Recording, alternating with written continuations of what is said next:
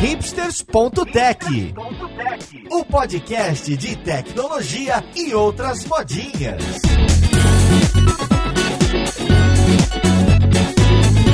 Olá, caríssimo ouvinte, seja muito bem-vindo a mais um episódio do seu podcast favorito. Meu nome é Paulo Silveira, esse aqui é o hipsters.tech e hoje a gente vai falar de ecossistema mobile, tudo isso de multiplataforma, nativo, Android, iOS, híbrido. Cada hora muda de nome, cada hora muda a tendência. Parece que hoje a gente já tem as coisas um pouquinho mais estáveis do que que é que aparece como fator padrão no mercado. Então vamos lá, podcast, ver com quem que a gente vai conversar.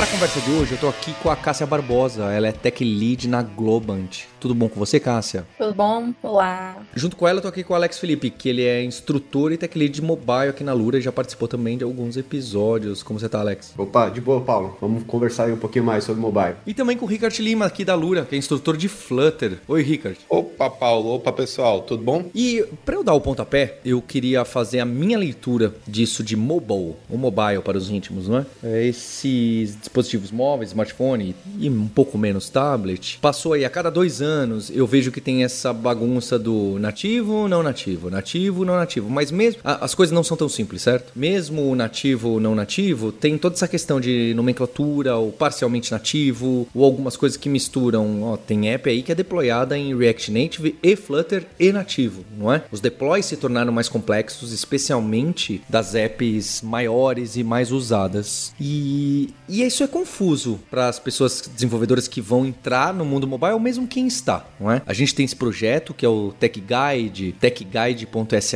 onde a gente tem ali, né, o T, que a gente considera que a gente vê no mercado, o pessoal da Lura, da FIAP e outras empresas, olha o mercado, vê o que estão pedindo por aí e a gente tenta mapear o que, que a gente considera uma ordem de aprendizado que seja interessante para você, né? Lembrando, é uma opção que tem ali no Tech Guide. Existem milhares de maneiras de você trilhar conhecimento, seja para qual carreira você for. E eu acho curioso que as tecnologias hum, mobile, mesmo que seja Android nativo, muda muito o que, que é sugestão, o que, que o mercado está pedindo, o que, que aparece nas vagas de emprego. Então eu queria saber, eu sei que cada um de vocês aqui tem uma paixão específica, não é? E é interessante, hein? Vou, vou fazer aqui a provocação, hein? Eu acho que mobile, essas paixões aparecem ainda mais forte do que em front-end e back-end, né? As pessoas se especializam e gostam muito de uma stack, de uma plataforma, ou se é nativo, ou se é tal framework, tem um, um apego muito forte, que tem benefícios e malefícios. Então eu queria saber de cada um de vocês, como que vocês enxergam, no que vocês trabalham mais, como que tá isso, o que que tá avançando, o que que aparece aí nesse cenário de hoje. E tudo bem vocês discordarem, tá? Eu acho que esse é o objetivo aqui. Eu comecei em 2019, né, a minha, minha carreira no mobile e tudo mais. Naquela época eu me apaixonei pelo iOS, assim, e falei, nossa, vai ser iOS minha vida inteira, nunca mais vou ver outra, outra linguagem, não quero mais saber nada além de Swift, você só Swift a vida inteira, e não existe outra linguagem para mim. Até eu saber que lá o Nubank era Flutter. Foi a primeira vez que eu tive o conhecimento que, que era um app híbrido, assim. Quando eu lá no Nubank falaram, não, a gente faz com Flutter, não faz com iOS. Eu fiquei, meu Deus do céu, como é que funciona isso? Não, a gente tem uma outra linguagem, que daí não precisa codar em duas linguagens diferentes para os dois ecossistemas, faz uma só e tudo mais. Eu falei, nossa, não quero isso nunca na minha vida. Aí corta pra mim, em 2023, sendo aí obrigada, praticamente, a fazer o Flutter. Então, hoje em dia eu tô vendo muito uma, manif uma manifestação, uma vontade das empresas em fazer o, o híbrido barra multi, ou o nome que vocês queiram chamar ali. Tô vendo muito mesmo. Eu acho que eu não posso falar nomes das empresas, talvez eu não possa dizer quais empresas estão fazendo essa migração, mas eu conheço algumas boas empresas que estão com um movimento muito forte, mas muito forte mesmo. Saindo do iOS e do Android só, né, daí só no Swift, ou só no Kotlin ou Teja já e tudo mais, indo pro Flutter. Além do Flutter, eu nunca trabalhei com outra linguagem que dá para fazer os dois, em iOS e Android. Só a única linguagem que eu já fui obrigada a conhecer foi o Flutter, né? Mas eu tô vendo muito hoje em dia essa migração das empresas querendo tacar na gente essa multiplataforma e tudo mais, e vamos fazer os dois. Muito eu acho que foi alavancado por causa de, assim, dinheiro, na minha opinião, sabe? As pessoas estão, as empresas estão muito assim focadas, não como que a gente consegue reduzir os custos com a implementação, porque é uma implementação cara. Logo lá na pandemia a gente teve um boom das contratações iOS nativo e Android nativo, eu me lembro disso daí, a gente teve um boom gigantesco. Agora teve todos esses layoffs, né? Que a gente conseguiu ver várias pessoas sendo demitidas das duas plataformas. Então eu acho que as empresas estão meio assim com o pé atrás por causa dos layoffs que tiveram, por causa da recessão é, geral. E elas estão querendo pegar o. Nossa, como é que a gente consegue ter as duas plataformas com o menor custo possível? E estão colocando ali o Flutter como a bala de prata delas, né? O que eu discordo completamente, porque eu sou totalmente Apple fan. E aí a gente vai entrar em outro negócio que eu não quero entrar, não quero é, defender com os dentes a Apple nem tudo mais, nem nem nada. Mas eu, eu vejo essa migração muito latente hoje em dia.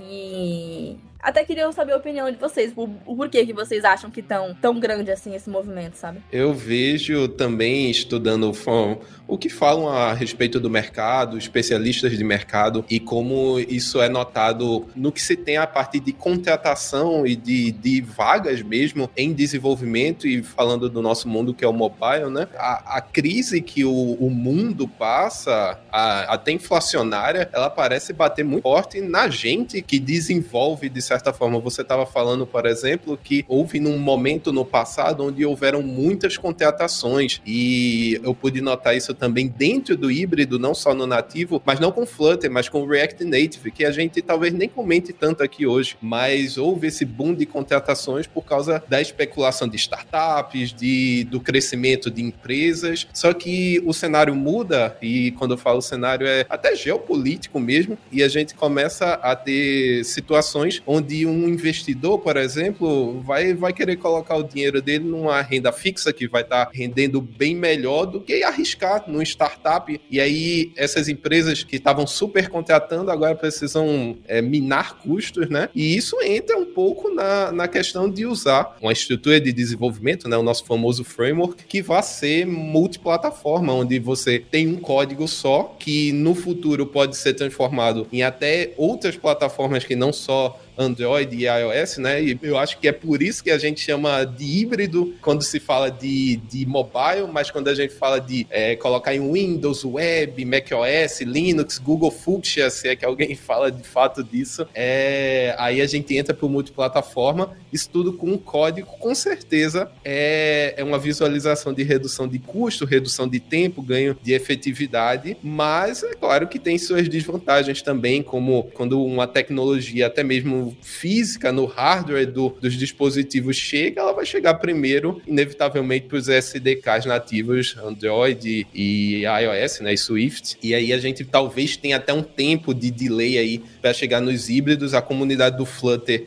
ela é bem, bem aquecida, ela é bem ágil em relação a isso, mas existem alguns detalhes aí na escolha que precisam ser levados em consideração, com certeza. É, aproveitando aí para comentar o que vocês trouxeram, eu acho que eu devo concordar com o que vocês trouxeram mesmo e posso reforçar alguns pontos. Eu acho que o principal mesmo está relacionado a custo, porque, como a Cássia mesmo trouxe, né, manter dois times às vezes é realmente complicado para uma empresa. E também eu vejo que tem alguns cenários que às vezes não é tão claro para todo mundo. Por exemplo, empresa que às vezes tem poucos devs que manjam de mobile, mas tem muitos devs que manjam de, sei lá, de front-end, back-end, etc. A tecnologia que tem o menor, uma menor curva de aprendizado tende a facilitar também com que a empresa siga para uma linha do que para uma outra linha, do que a pessoa tem que aprender nativo de Android, nativo de iOS, para que o produto ainda continue avançando. Não é tão simples, né? Não é, acho que, só o único fator que determina qual que vai ser a tecnologia. E também, eu acho que tem aquele outro lado de que as pessoas que têm mais fluência dentro de uma empresa também ajudam a decidir ali qual que vai ser a tecnologia que será utilizada. As coisas que já estão prontas dentro daquela empresa também vai ajudar a decidir o que vai seguir daqui para frente. Então, eu acho que é o, é o, conjunto que entra nisso. E aí eu devo concordar também que essa abordagem de cada vez mais a gente ter essas ferramentas de múltiplas plataformas, essas ferramentas que vai juntar uma plataforma específica com outra plataforma no único code base, eu acho que tende a ser um comportamento comportamento aí cada vez mais comum. Até trazendo um pouquinho aí do que eu vejo de Android, de Kotlin, né? Falando agora um pouquinho mais desse lado, é, eu vejo que o projeto, que é o Kotlin multiplataforma, cada vez mais ele vem ganhando força, força no sentido de pessoas cada vez mais trazendo cases, até mesmo empresas também, e tudo se remete a essa ideia de você evitar que, por exemplo, você tenha uma tarefa e que essa tarefa ela tenha o dobro de esforço, né? Ao invés apenas de um único esforço que dá para você fazer em tudo que você precisa lançar. Começar. Então, eu novamente concordo com vocês, é só ressaltando aí esses pontos que eu vejo também que faz sentido considerar. É, eu acho que tem sim essa pressão financeira, mas é interessante ver que, mesmo assim, tem ainda empresa que adota soluções mais complexas ou nativas e etc. Então, não é o, o, fator determinante, certo? Existe ainda pluralidade. Acho que as pessoas apostavam que iria haver um grande vencedor, não é? Inclusive nos híbridos e tal. E me parece que não tem. Tudo bem, talvez seja o Flutter, vai. Talvez seja o Flutter. É, o mas não esmagou, certo? E, e, é a mesma brincadeira do front-end e do back-end. Quando eles acham, ah, não, vai ter um framework só, vai comer o mercado inteiro. Já que ele tem 60%, ele vai ter 80%, ele vai ter 90%, vai ter 95%. E não acontece. Os frameworks em adoção atingem um, uma marca ali que ele não consegue depois dominar muito mais. Porque existe resistência, existe software legado. E, e aí que eu queria entender. Hoje, vocês estão me dando uma descrição do que está acontecendo, certo? Mas hoje eh, tem projetos novos, quem vai começar projetos novos do zero, se vocês fossem começar, o que, que seria escolhido no time de vocês ou com os amigos de vocês que inclusive trabalham em outras empresas? O que, que seria escolhido? Essa é uma pergunta. E a outra é: não, não é projeto novo, é projeto velho que tem dois anos de idade. O que, que foi escolhido? Justo pra gente direcionar, porque senão as pessoas, ah, né, quem tá ouvindo a gente, é direcionado pelo da moda, pelo hipster, né? Pelo da modinha. Que tudo bem, a gente estudar o último, acho que é interessante, abre a cabeça, a gente aplica coisas do novo no antigo. Faz todo sentido. Mas, para quem tá entrando no mercado ou, ou, se movendo no mercado, a maior chance é onde tem mais vagas. Onde tem mais vagas é software legado, é projeto que já rodou, não é projeto novo. Então eu queria entender o que, que vocês usariam, pode ser paixão, tá? No, no projeto novo de agora, não tem problema. Mas o que, que é a realidade que vocês veem em vaga, o que, que aparece de vaga? Eu tô vendo muita vaga pra Flutter, muita vaga,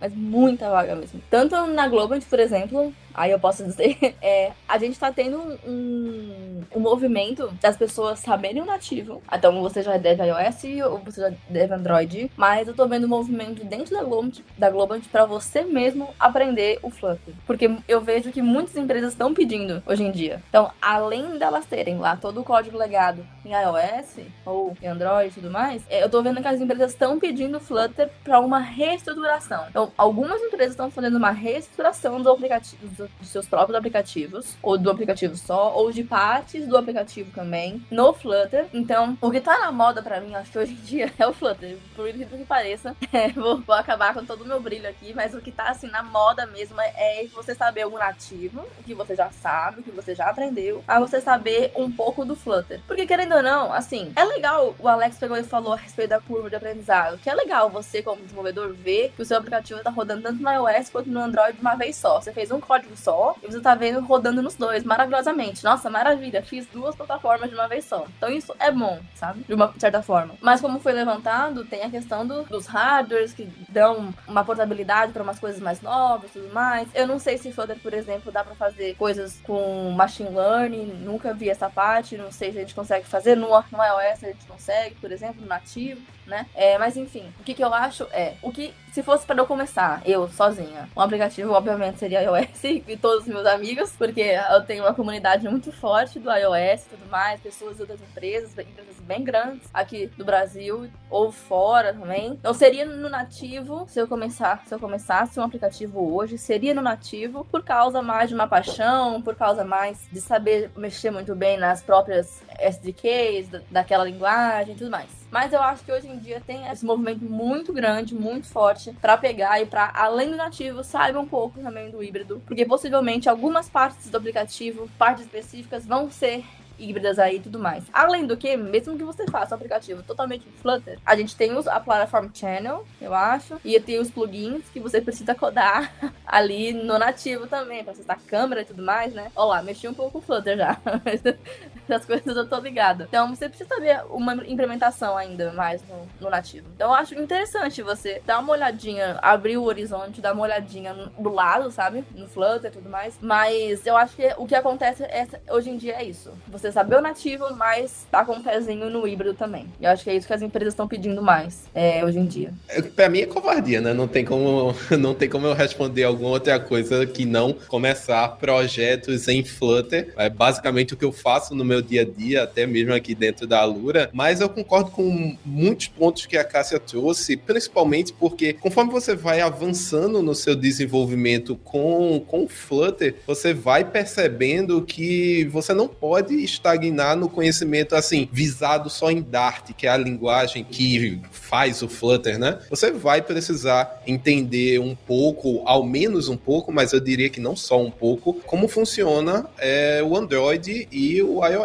Até porque, é, para quem já codou em Flutter, sabe que dentro do projeto você tem acesso a arquivos nativos ali do Android e do iOS que você vai precisar fazer configurações e na hora de, de como ela falou, é, fazer um plugin, acessar um, uma especificidade de hardware e por aí vai, é, vai ser bem necessário que você manje do que está fazendo para além do Flutter. Então eu acho que essa seria a minha pegada. Eu iria sim, com certeza, para Flutter, mas nunca esquecendo que o Flutter ele tá ali para servir tecnologias como Android e iOS que tem os seus SDKs e se você ficar alheio a isso, muito provavelmente você não consegue progredir num projeto mais complexo. Boa. Eu acho que eu vou dar uma de resposta de sênior, né, que o pessoal fica brincando, que é o depende. Eu acho que já começa assim. Uh, mas eu vou tentar ser o mais breve possível, que é basicamente o seguinte: uh, se eu pensasse né, em níveis de contratação, eu iria onde tem mais pessoas para poder trabalhar no meu time. Então, se, se fosse esse o caso, com certeza eu iria no Flutter, porque assim eu teria mais gente para poder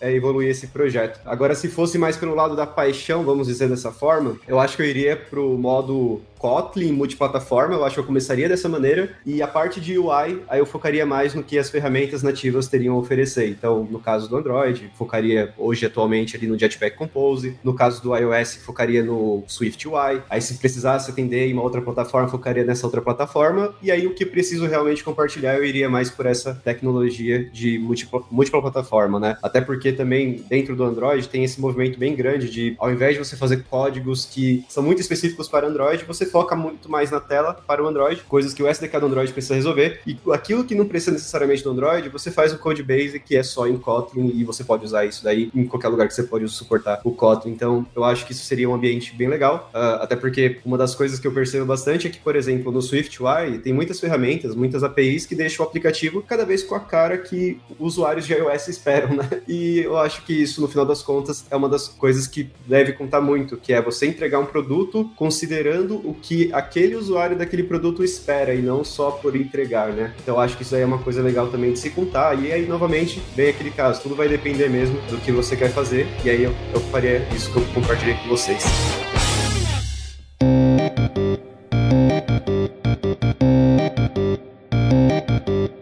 Eu queria agora chegar na, nas siglinhas tá bem? Então a gente discutiu aqui de plataforma, mercado e vagas, mas no, no, no topo, certo? Falando dos ecossistemas, dos híbridos nativos e Swift e, e Dart e linguagem. Aí chega na parte do que, que tem sido usado muito para consumir web services remotos, para gravar no banco de dados local, para usar sistema de câmera e GPS. É óbvio que aí no híbrido tu tem um jeito e no nativo tem um, mas o que, que é aquela coisa que todo mundo fala, sabe? Que nem era aquele negócio de RX, aquelas. Sabe essas coisas que eh, alguns anos atrás tinha vários? Hoje em dia, o que, que é que uma pessoa de iOS não vive sem? O que, que é uma pessoa de Android por não vive sem? O que, que é uma pessoa de Flutter não vive sem? Sabe? Vocês podem citar no máximo três. Então, se é no máximo três, é realmente o que é o topo do mercado que virou padrão, né? Padrão, não que alguém criou uma especificação, mas todo mundo já pega automaticamente insere aquela dependência. Sabe quando você vai brincar e cria um projeto novo, você já insere aquela dependência? Você nem pensou direito, né? Que já é ruim, mas tudo bem. É, mas você nem pensou direito e já colocou aquela dependência porque, poxa, vou precisar, sabe? Então, o que, que tá óbvio na cabeça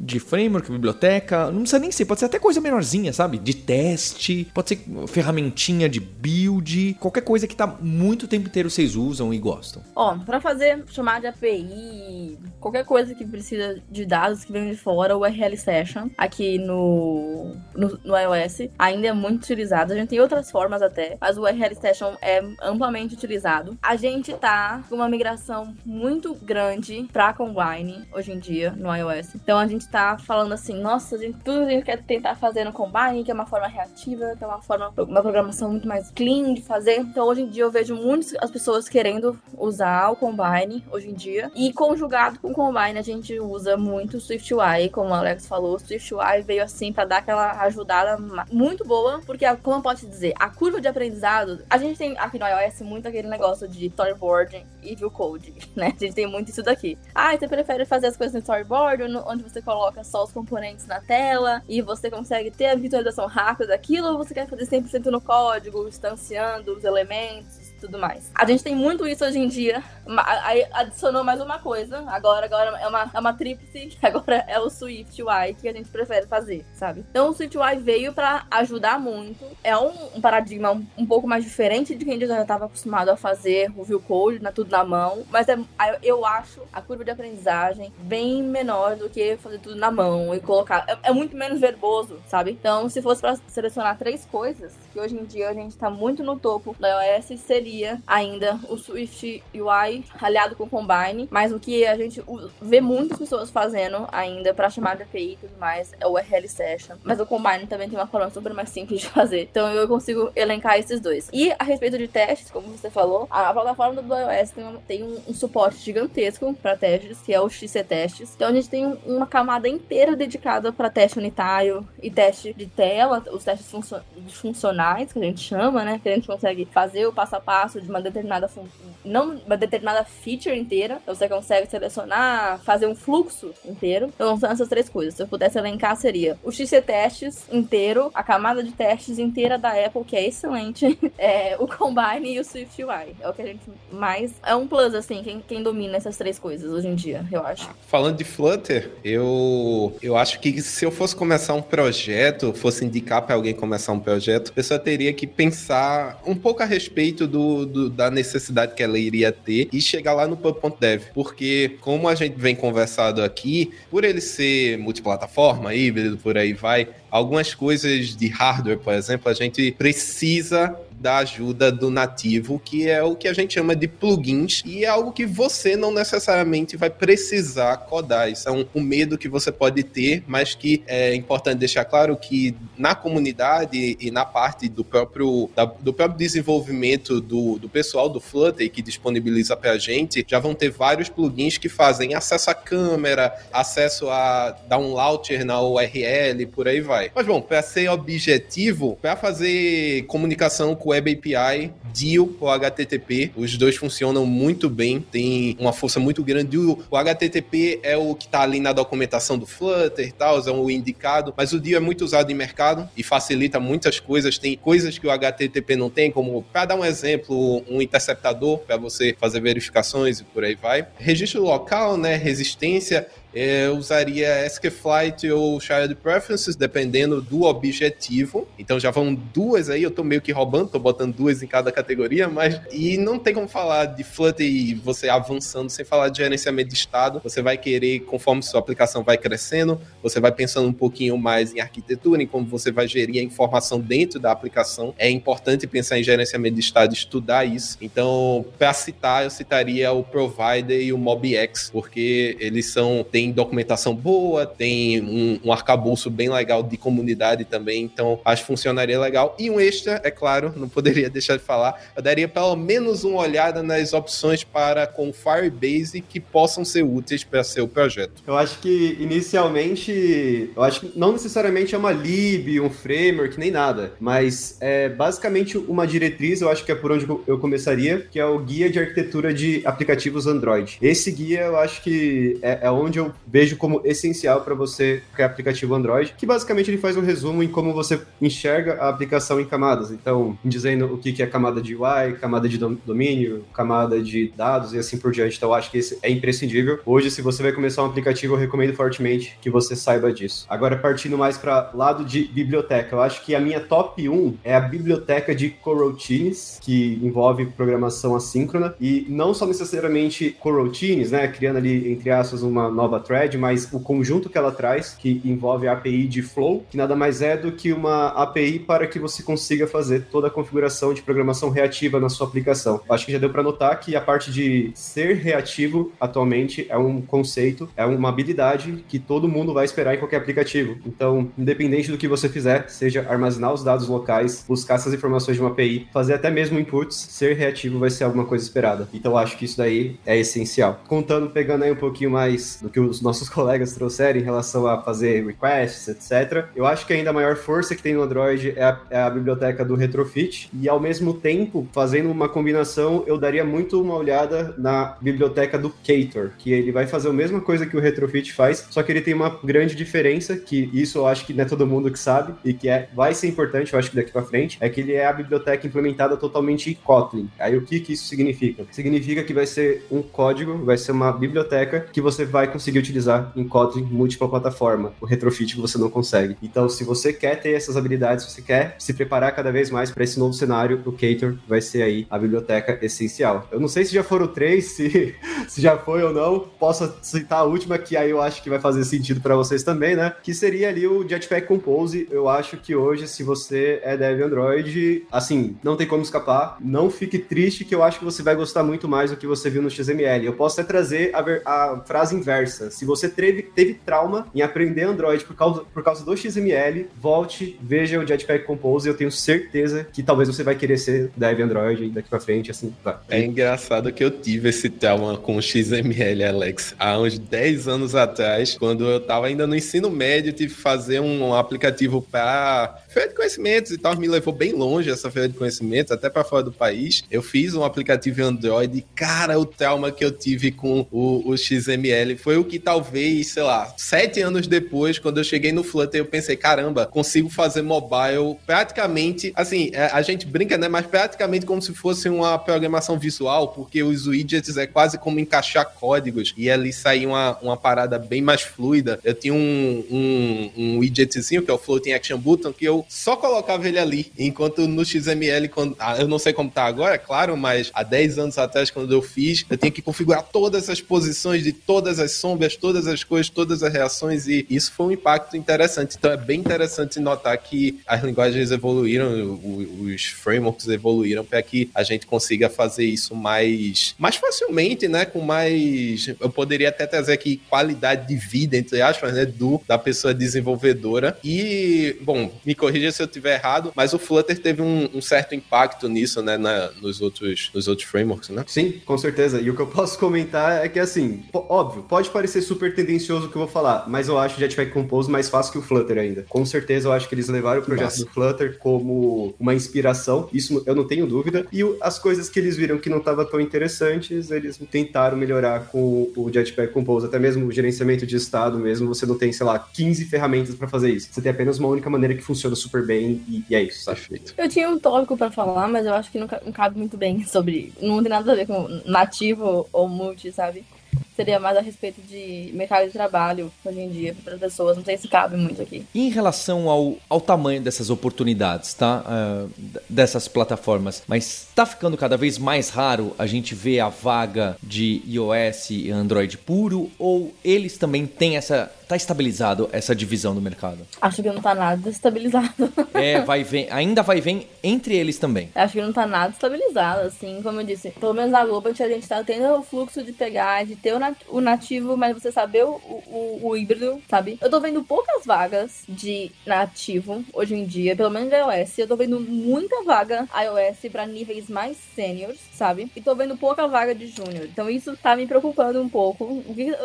Não sei se tem nem preocupação, mas eu não estou entendendo muito bem o porquê que tá tendo, até que se os meninos tiverem a resposta, o porquê que tá tendo esse movimento de tantas vagas assim sênior aqui no Brasil ou fora do Brasil. Então o LinkedIn tá aí pra você ver um monte de vaga. Tô vendo muita vaga nativa para nível níveis maiores, mas tô vendo mais vagas mid-level, entry-level, assim, querendo também o Flutter junto, sabe? Então cada vez tô vendo uma peneira maior ainda, sabe? Em relação às vagas. Se antigamente a gente tinha muito iOS, Júnior e tudo mais, não, entrar level, tudo bem, tem problema, você aprende aqui. Hoje em dia eu tô vendo muitas vagas, muito mais sênior, pedindo ainda um plus de outras tecnologias, não só focadas no nativo, sabe? Ah, não, Firebase é um plus, algum database é um plus, você vai ter não sei o que, melhor ainda se você tiver, sabe? Mas queria saber se a galera tem algum, algum conhecimento sobre isso. Por que que tá tendo tão poucas vagas júnior hoje em dia? O que que tá acontecendo? Que aconteceu. Eu concordo com você, Cássia. E assim, o, o que eu acho que tá acontecendo, né? Vamos tentar. Porque realmente a gente tem que tentar prever o que, o que, que rola, né? Eu acho que o primeiro ponto é que o nativo, quando alguma empresa precisa de alguém mais focado no nativo, geralmente é para resolver problemas mais complexos. E, e, quando é uma coisa mais complexa, dificilmente vai ser alguém mais júnior, né? E dado que tem esse movimento que a gente tem empresas querendo adotar um projeto que é híbrido, multiplataforma, etc e tal, aí eu acho que é onde vai fazer mais sentido trazer essas pessoas mais novas que vão ter aí a, a possibilidade de atuar em atividades que são mais competentes ao nível de cada uma dessas pessoas. Então, acho que esse é um dos fatores que pega bastante em relação a você ter mais vagas sênior em relação a júnior para uma plataforma mais específica. E aí, tudo isso, isso casa, né? Então, eu também, tipo, olhando assim, vagas de uma maneira geral, é muito mais fácil ver de sênior, especialista, staff, sei lá, tem até outros nomes aí, é chief, não sei quais são os nomes que existem aí,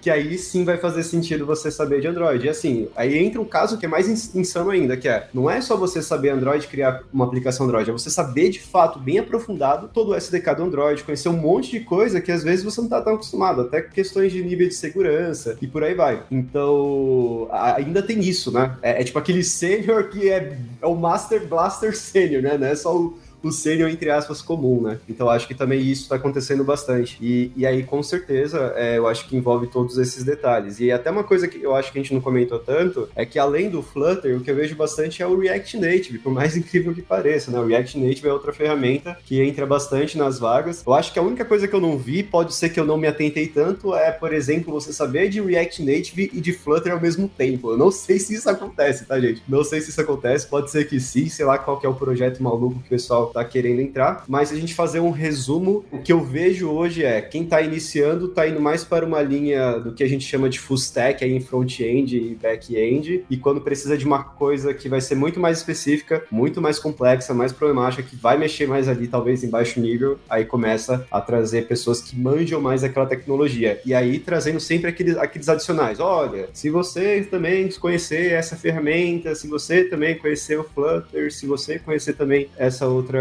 biblioteca, framework, etc., vai ser aí um adicional. Eu acho que também vejo dessa forma. Só para arrematar, né, eu achei muito importante que tu trouxe o React Native, porque realmente quando eu converso e quando eu vejo vagas ainda é bem forte. e eu sinto que é muito por causa do que a gente entende de código legado, e não só código, mas é, conhecimento legado, digamos assim, porque é o JavaScript e o TypeScript, né? É, é muito desenvolvimento front-end e até mesmo back-end com, com essas linguagens. Então, para ter um pessoal que já trabalha e quer fazer uma migração para o híbrido, mas não quer aprender Dart, que querendo ou não a linguagem nova, o JavaScript, TypeScript se torna mais atrativo. E eu acredito que por isso vagas, principalmente eu estou falando das vagas em contraponto, né, de estágio e de júnior, elas aparecem ainda bastante para mim com o React Native e o Flutter cada vez mais crescendo aí. Cássia citou um, num momento aí da dificuldade das vagas de júnior, né? Que na verdade não é só em mobile, é, tem em todas. Antigamente, né? Antigamente um ano atrás, uh, em front era mais comum a gente encontrar. Por quê? Porque as peças básicas para qualquer framework mesmo front-end até eram razoavelmente parecidas. Afinal era HTML, CSS e JavaScript. Tudo bem, depois inventaram aquelas cada um sua linguagem ali que não é bem JavaScript em cima e toda aquela transpilação, transformação, mas tem um, um básico em comum, certo? Se você for também pegar o back-end é, o Java, o JavaScript e o C Sharp, falar que é parecido também é dureza, não é? Porque é só porque tem uma familiaridade, cada um funciona de um jeito, tem um estilo bem completamente diferente, as APIs você precisa reaprender. Mas enfim, eu acho que no mobile isso é mais complexo ainda, entende? Porque o nativo do Android e o nativo do iOS, as linguagens não se parecem, as APIs não são paralelas, né? Não há paralelos a serem traçados e então as pessoas não querem uma pessoa júnior. É mais difícil ainda porque ela vai ter mais dificuldade ainda sabendo de um, ela para se adaptar, o comecinho de um para se adaptar no começo do outro, é muito maior do que saber do React e um pouquinho pro Angular. Não estou falando que de React para Angular é fácil, tá? Para quem só começou no React, não é. Mas eu fico com a impressão que só ver a conversa aqui, tá? A conversa aqui para quem não entende nada de mobile, ficou difícil, tá? Vocês não percebem muito, mas ficou difícil. Então, o, o mundo inicial do mobile me parece mais complexo do que o de front-end, tá bem? É, tô fazendo aqui um julgamento da minha visão. Então, aí a, as empresas para encararem o júnior, ainda mais nessa época como tem um monte de coisa em xeque dos gastos, do retorno, das apps, times de tecnologia, me parece que é o primeiro. Não, eu vou contratar alguém que resolva meu problema e ponto. Não tomarei risco, não vou esperar e assim por diante. Então as buscas ficam com as vagas com maior senioridade e cria todo esse caos é, do mercado. Faz sim, faz sim. Posso até fazer alguns comentários também, que eu acho que vai desde os estudos. Por exemplo, né? Você quer aprender iOS, você necessariamente vai precisar de um Mac. E não é todo mundo que vai ter capacidade para investir no Mac inicialmente, né? Uh, então acho que vão existir as suas barreiras. Até mesmo para desenvolver em Android, se você tiver um computador que não, ele não tem é, minimamente uma certa potência ali, você vai ter mais dificuldades para desenvolver. Por mais incrível que pareça, se você pega o caso do Flutter, mesmo que você não tenha um computador tão potente assim, ainda dá para você estudar, iniciar sem ter tantos problemas. Então, assim, eu acho que tudo isso casa, né? Eu acho que tudo isso daí também faz, faz sentido. Fora essa questão da curva de aprendizado. Querendo ou não, vou falar mais para o Android, né? O Android você tem uma série de coisas que você precisa aprender, às vezes, para criar ali um aplicativo e por aí vai. Acho que o Flutter tende a ir mais para uma linha em que isso é facilitado. Eu não sei tanto do iOS, acho que a casa pode comentar mais em relação a isso, mas eu acho que tudo isso também faz parte, né? O quanto preparadas as pessoas estarão para poder iniciar ali na vaga e por aí vai. E fazendo a chamada de novo, ali no techguide.sh tem bastante desses frameworks, letrinhas e siglas que a Cássia, o Alex e o Ricardo citaram. Então, a gente está sempre atualizando lá com links para o podcast, para conteúdo gratuito, para blog, tem, tem também para conteúdo da Lura. E fica o convite para vocês conhecerem e também sugerirem, né? O GitHub lá você pode fazer um push para fazer uma alteração, a gente está sempre fazendo, sempre recebendo. E é interessante, estou trazendo isso do mobile porque realmente é uma frente que com muita frequência o pessoal sugere mudanças do que você deve estudar, por onde você deve percorrer o caminho. Eu queria agradecer aos três aqui, em especial você ouvinte pelo download e pela audiência. E a gente tem um compromisso na próxima terça-feira. Hipsters, abraços, tchau. E o universo de conteúdo da Lura está sempre se expandindo, é o Alura Verso. Para você fazer parte, não deixe de se inscrever lá em alura.com.br/barra imersão. É uma newsletter que eu pessoalmente escrevo com todo o aprendizado que o time está me trazendo, que vocês estão trazendo e a gente está enxergando no mercado de trabalho, na ciência, na tecnologia, como que as coisas funcionam. Então é muito do que nerds, hipsters e devs gostam e tem um interesse genuíno para saber como que está funcionando e o código que está por trás das máquinas. Vai lá se inscrever e aproveita para ajudar na expansão desse Alura Verso. Indica esse episódio do podcast para um colega, para uma amiga que vai fazer a diferença para essa pessoa. Este podcast foi produzido pela Alura, Mergulhe em Tecnologia, e Faculdade FIAP, Let's Rock the Future. Edição e sonorização, Radiofobia Podcast e Multimídia.